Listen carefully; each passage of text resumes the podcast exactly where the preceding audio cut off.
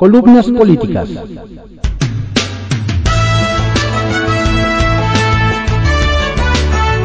Continuamos con la audiosíntesis informativa de Adrián Ojeda Román, correspondiente a hoy, lunes 18 de abril de 2022. Demos lectura a algunas columnas políticas que se publican en portales informativos y periódicos capitalinos de circulación nacional. Solo digo lo que veo, por Fernando Moctezuma Ojeda, que se publica en el portal cconoticias.info. Sin logros ni consensos. El resultado estaba más cantado que el cielito lindo, comentamos algunos periodistas en chats y charlas a lo largo del domingo, durante la sesión de debate de la reforma eléctrica. Todos sabíamos que la iniciativa no iba a pasar, no por labor de convencimiento, ni mucho menos sesudos argumentos por parte del grupo mayoritario a la oposición, sino porque simplemente no les daban las cuentas. Para aprobar la reforma constitucional planteada se necesitaba contar con una mayoría calificada, es decir, dos terceras partes del Pleno, que en este caso se componía de 332 votos. Morena y aliados, en suma, cuentan con apenas 277, mientras que la oposición aglutina 223. Por mucho que quisieran, no les daba, y eso lo sabían desde el martes en Palacio Nacional. De hecho, a pesar de que la votación fue llevada a cabo a las 23.27 horas del domingo a las 21 horas, ya se había acusado de recibo la iniciativa de reforma a la ley minera que envió el titular del Ejecutivo Federal. Es decir, la discusión no acababa cuando el Plan B estaba en marcha. Hubo dos hechos históricos que vale la pena resaltar. Uno, Nunca en la historia de México se había rechazado una reforma constitucional al presidente en turno. 2. Nunca en la historia del legislativo se había registrado un quórum tan alto como el de ayer, con 497 diputadas y diputados presentes en el recinto. Y agregaría como tercer punto que los niveles de audiencia del canal del Congreso fueron también increíblemente grandes. Cabe mencionar que, de acuerdo con los registros de mi amigo Juan Ortiz, director de Lupa Legislativa MX, a la una de la tarde había 493 diputadas y diputados presentes, con el 100% del bloque opositor. Quienes faltaban eran de Morena, Evangelina Moreno Guerra y Manuel Robles Gómez. Del PT, Alberto Anaya y Ana Laura Bernal. Y del Verde, Claudia Delgadillo, Luis Armando Melgar y Valeria Barrientos. Como mención al calce, cabe señalar que el diputado Flores Sánchez se ausentó de la sesión porque tenía otros compromisos laborales. Un concierto en Estados Unidos de su agrupación musical. Así de sui generis el asunto. Finalmente, a las 23.13 horas, luego de 13 horas de sesión y miles de palabras al aire, se consideró el tema suficientemente discutido y llegó el momento de la votación. Diez minutos duró el momento más esperado del domingo de resurrección. Ahora la oposición se vanagloria de haber derrotado al presidente. Y claro que tiene su mérito de resistencia, pero no podemos olvidar que el factor matemático fue decisivo para este resultado. No hay consenso, ni diálogos, ni cabildeos, ni mucho menos un intercambio de visiones. Eso no es política sino una lucha de resistencia y fuercitas parlamentarias nada más. Si algo le podemos reconocer es la solidez del bloque e incluso la quizá temporal adherencia de Movimiento Ciudadano a la Alianza Va por México. Quizás esta cuestión perdure al menos hasta 2024. Dijo George Lichtenberg que cuando los que mandan pierden la vergüenza, los que obedecen pierden el respeto. Yo solo digo lo que veo. Juego de cartas. COVID-19. La Secretaría de Salud ha hecho una labor tan eficaz y benéfica para el país, según ellos, que se dieron jueves y viernes santo de puente, por lo que no dieron a conocer la actualización de muertes y contagios por la pandemia ambos días. Ya me cansé, habría dicho el célebre Murillo Caram orfandad. la diputada de Morena, Beatriz Rojas, presentó una iniciativa para brindar protección integral a niñas, niños y jóvenes que quedaron huérfanos por el feminicidio de su madre. Primera vez que le aplaudo una propuesta a Morena. Finalmente, luego de dos años de pandemia, el presidente López Obrador anunció el pasado miércoles 13 de abril que el gobierno de México solicitó al mecanismo COVAX de la ONU las dosis para vacunar a la población de 5 a 11 años. Ahora, ojalá no pase como con la UNOPS. Postdata. Nunca es sano el exceso de optimismo. Sin rodeos, por Diego Fernández de Ceballos, que se publica en el periódico Milenio. El siniestro hombrecillo que desafía al mundo. Va una síntesis del pensamiento y comportamiento del bien amado Tartufo. Es tiempo de definiciones, con México o contra México, patriotas o traidores. Nada de medias tintas. Respetar la pluralidad es un engaño para dividir al pueblo y dejarlo a merced de sus depredadores. Reivindicamos los derechos de los pueblos originarios porque ellos son la esencia de la nación. Siempre consultamos a la Madre Tierra. No somos ambiciosos vulgares. Defendemos la soberanía nacional. Soy presidente de México, jefe del Estado mexicano y comandante supremo de las Fuerzas Armadas. Aquí mando yo. El pueblo me ordenó lograr la cuarta transformación de México. Ya no me pertenezco, le pertenezco al pueblo y siempre lo obedezco. Por el bien de todos, primero los pobres, Luchamos contra los conservadores, hipócritas y corruptos que añoran el pasado, y también enfrentamos a gobiernos, organismos y fuerzas económicas de todo el mundo que, con las máscaras de inversionistas, nos quieren seguir saqueando. Ya no se permite la corrupción y la impunidad. En mi gobierno ya no hay corrupción ni masacres. El ejército es el pueblo uniformado y ya no masacra al pueblo. En educación, servicios de salud, economía, seguridad y Estado de Derecho, vamos requete bien. A ningún mexicano le han faltado médicos ni medicinas. Los académicos, intelectuales y las universidades públicas se hamburguesaron y traicionaron al pueblo. No se requiere ciencia para gobernar, basta con ser honestos. Los periodistas, salvo excepciones, no nos quieren. Son corruptos al servicio de las mafias nacionales y extranjeras y ganan más que yo. Las ONG y las feministas están manipuladas y son conservadoras. La Suprema Corte está podrida y sus ministros tienen la arrogancia de sentirse libres. Por eso les he reclamado que a mí no me salgan con el cuento de que la ley es la ley. Aún no los tengo sometidos, y a todos bajo acecho para que resuelvan en favor del pueblo.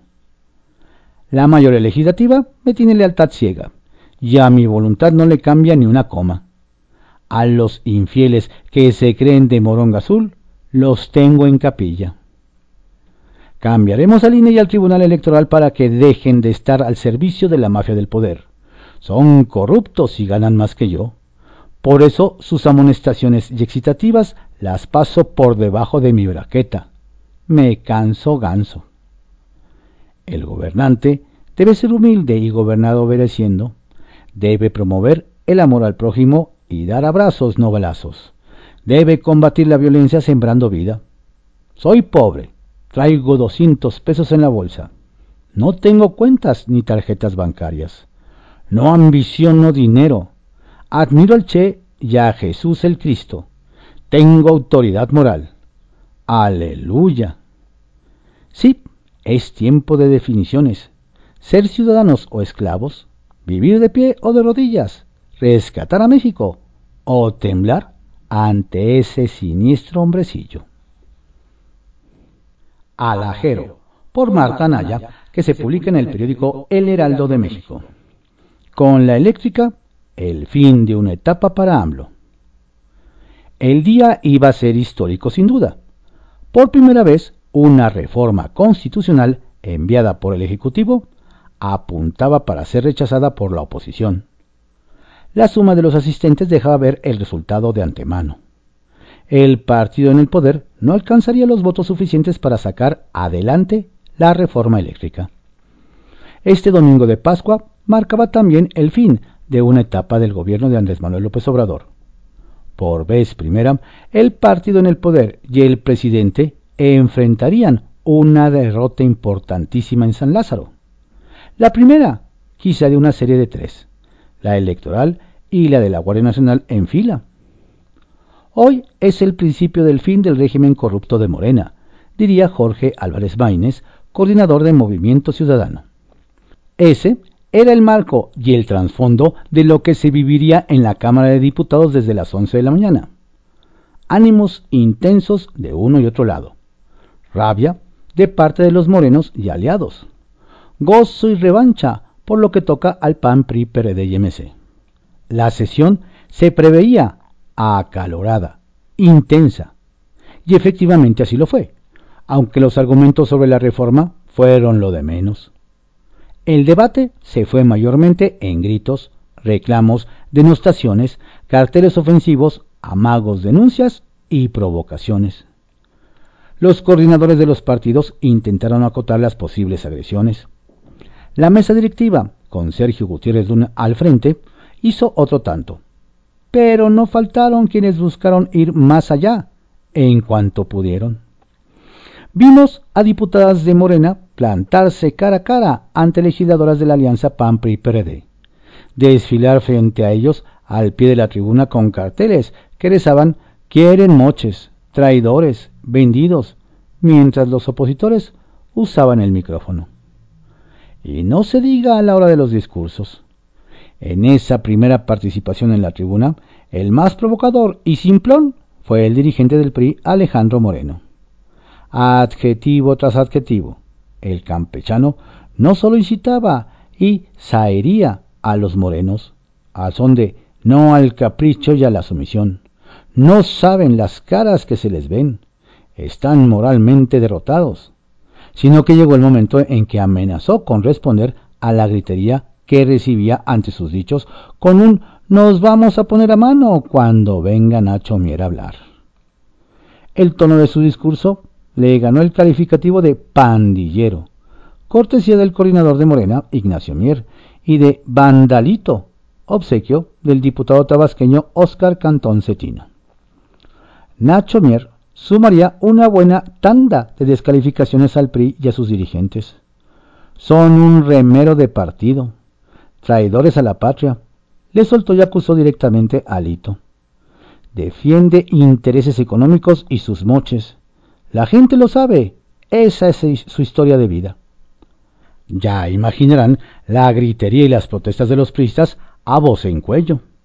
Pero el aludido no contestó sacó el pecho en su lugar un indignado Augusto Gómez Villanueva, reclamando falta de ética y de acusar al presidente de la mesa de los desórdenes y el riesgo de que la provocación tolerada se desbordara.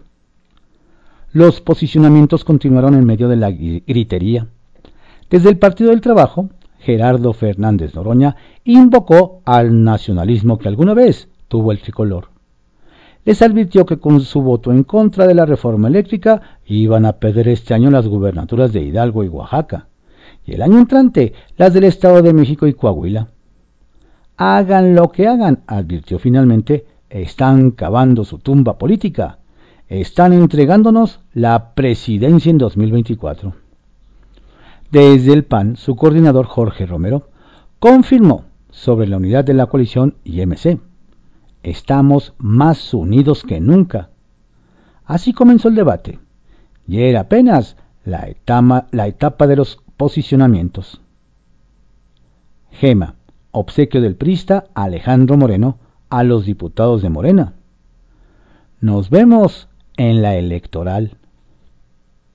Pregunta sin ofensa, por Karina Aguilar, que se publica en el diario 24 horas. Lo que hacen por votos amedrentar adversarios, condicionar embajadas, acusar sin pruebas, descalificar, comprar votos, acarrear personas y amenazar. son algunas prácticas de las que Morena y sus gobiernos se han valido para ganar elecciones. Lo vimos el domingo 10 de abril en la consulta para la revocación de mandato, cuando ni los acarreados, ni las amenazas de que les quitarán los apoyos ni el dinero, logró que más de 30 millones de ciudadanos acudieran a votar. Aún así, como era de esperarse, el presidente Andrés Manuel López Obrador declaró el resultado como un triunfo. No obstante, que solo acudió a votar el 18% del padrón electoral y no el 40% que se requería. Al parecer, las prácticas ilegales las aprendieron bien. Ni bien se había oficializado el resultado de la consulta cuando los morenistas comenzaron a amedrentar a la oposición en la Cámara de Diputados para que aprobaran la reforma eléctrica que propuso el presidente López Obrador. 57 votos eran los que de inicio le faltaban al partido del mandatario para lograr su cometido. Cambiar la constitución y regresar el monopolio para la generación de energía eléctrica a la Comisión Federal de Electricidad. El PAN, PRI, PRD comenzaron firmes la semana en su convicción de no otorgar un solo voto a la reforma. Pero conforme las presiones desde el Ejecutivo Federal y algunos estados iban escalando, las convicciones se fueron desvaneciendo. Y para muestra, una embajada. Resulta que desde el martes de la semana pasada se tenía programada una reunión de las comisiones de Relaciones Exteriores en el Senado para ratificar el nombramiento de Carlos Miguel Aiza González como embajador de México en República Dominicana. No obstante, esta no se llevó a cabo. Un día después, el hijo de quien se quedara como gobernador suplente del prista Alejandro Moreno en Campeche, Carlos Miguel Aiza Damas, anunció que otorgaría su voto a favor de la reforma eléctrica. Y acto seguido fue presentado como nuevo integrante de la bancada de Morena en la Cámara de Diputados y seguramente esta semana veremos la ratificación de su papá como embajador. Además, en Campeche, la gobernadora Laida Sansores, fiel seguidora de López Obrador, permitió actos vandálicos en la sede del PRI estatal y amenazas a sus legisladores para que cambiaran el sentido de su voto. Incluso la mandataria estatal informó que su excontrincante de Movimiento Ciudadano, Eliseo Fernández, tiene una orden de aprehensión en su contra. ¡Qué casualidad! Queda claro que Morena, sus gobernadores y legisladores están dispuestos a hacer absolutamente todo lo posible e imposible, aunque esté fuera de la ley, para cumplir los caprichos de su líder, López Obrador. Y en pregunta sin ofensa, ¿Tiene el gobierno de México la capacidad para explorar y extraer el litio que piensa nacionalizar el presidente? ¿O será otra manera de desincentivar las inversiones que ya se tienen y que se proyectaban para obtener el mineral con el que se fabrican baterías de autos, computadoras y teléfonos celulares? Sobremesa, por Lourdes Mendoza, que se publica en el periódico El Financiero. El daño que Lozoya le hizo a Pemex es irreparable.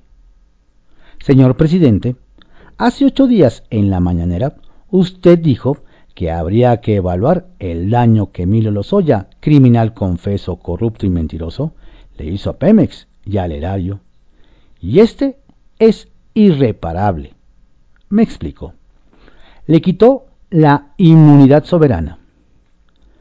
Les cuento, en el primer día hábil de la administración de Emilio Lozoya, lunes 3 de diciembre de 2012, pues la toma de posesión de Enrique Peña fue el sábado 1 de diciembre, en su oficina en el piso 44 de Pemex, firmó un convenio modificatorio al suministro de etano con Braskem y DESA, filial de Odebrecht, para quitarle a nuestra paraestatal su inmunidad soberana. Para seguir leyendo, deben sentarse y evitar beber algo, porque lo escupirán sobre todo ustedes, señor fiscal Gersmanero, Ramírez de la O y Pablo Gómez, y de preferencia tengan un pan a la mano por aquello de los corajes. Tengo el contrato. Lean parte del apartado 12.6, inmunidad. El artículo 4 del Código Federal de Procedimientos Civiles y la Ley General de Bienes Nacionales.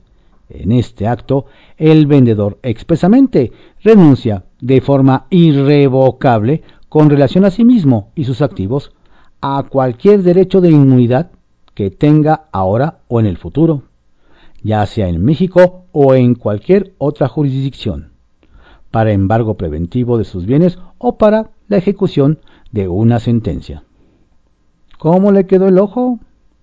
Por cierto, para el presidente el petróleo es sagrado y durante décadas juró levantaría Pemex, piedra por piedra.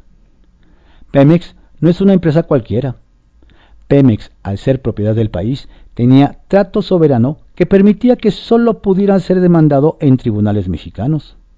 Sin embargo, Lozoya se lo quitó, lo que implica que podría ser demandado en tribunales extranjeros.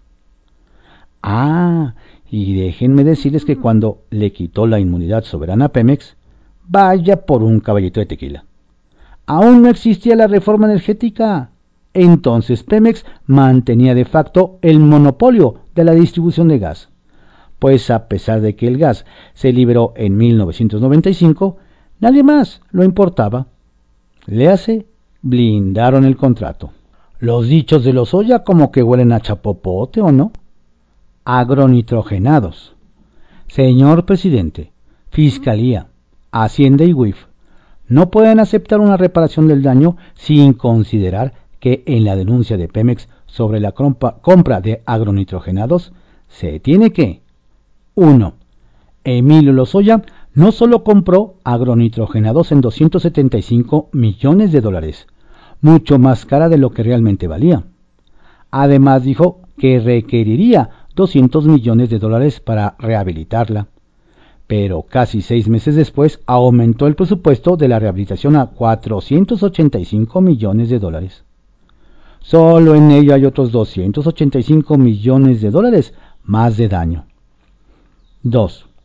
Una vez comprada, casualmente se dieron cuenta de que se requería reemplazar alrededor del 82% de los equipos, pues eran chatarra y lo dijo la Auditoría Superior de la Federación en su auditoría 498-DE diagonal 2015 y sus resultados 004 diagonal CP 2015 del 13 de diciembre de 2016. 3. Otro elemento que Pemex denuncia es que al momento de la compra de la planta, Milo, le hace Pemex, no tenía la certeza para surtir la cadena gas amoníaco urea es decir, compró una planta sin la seguridad de poder alimentar la materia prima fundamental que es el amoníaco. 4. Entonces, aparte de comprar a sobreprecio 275 millones de dólares, hay un claro daño de otros 485 millones de dólares que gastó inútilmente en la rehabilitación de la planta, que ahora no tiene materia prima. 5. También habrá que evaluar lo que vale tener la planta sin trabajar. O pregunten ustedes el nivel de operación de agronitrogenados, ahora llamada Proagro. O la producción de urea, pues increíblemente en la página de Pemex simplemente no se menciona la producción de urea. Para que me entiendan, lo que Milo hizo fue algo así como comprar un yate a más del doble de su valor a su amigo le metió mucho dinero para dejarlo muy lindo, a pesar de que sabía que no hay agua para navegar. El resumen del daño total es A. 275 millones de dólares por la compra. B. 485 millones de dólares por la rehabilitación. Suman 700 millones de dólares de una planta que no trabaja por falta de materia prima. C más lo que le quieran agregar porque la planta no opera por falta de materia prima. Odebrecht.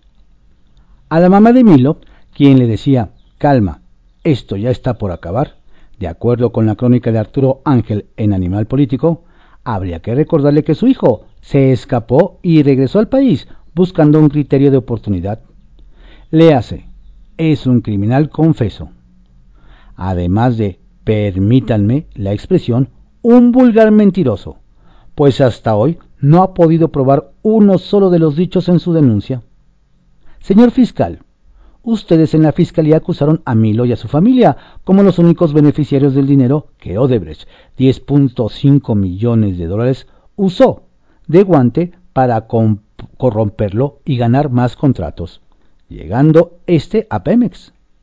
Y le pidieron al juez 50 años de cárcel. Entonces, ¿por qué mantiene a Jorge Luis Lavalle en la cárcel? Me pregunto.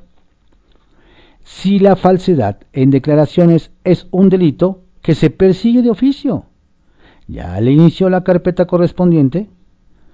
¿Por qué le mandó un avión para traerlo de España si se les escapó?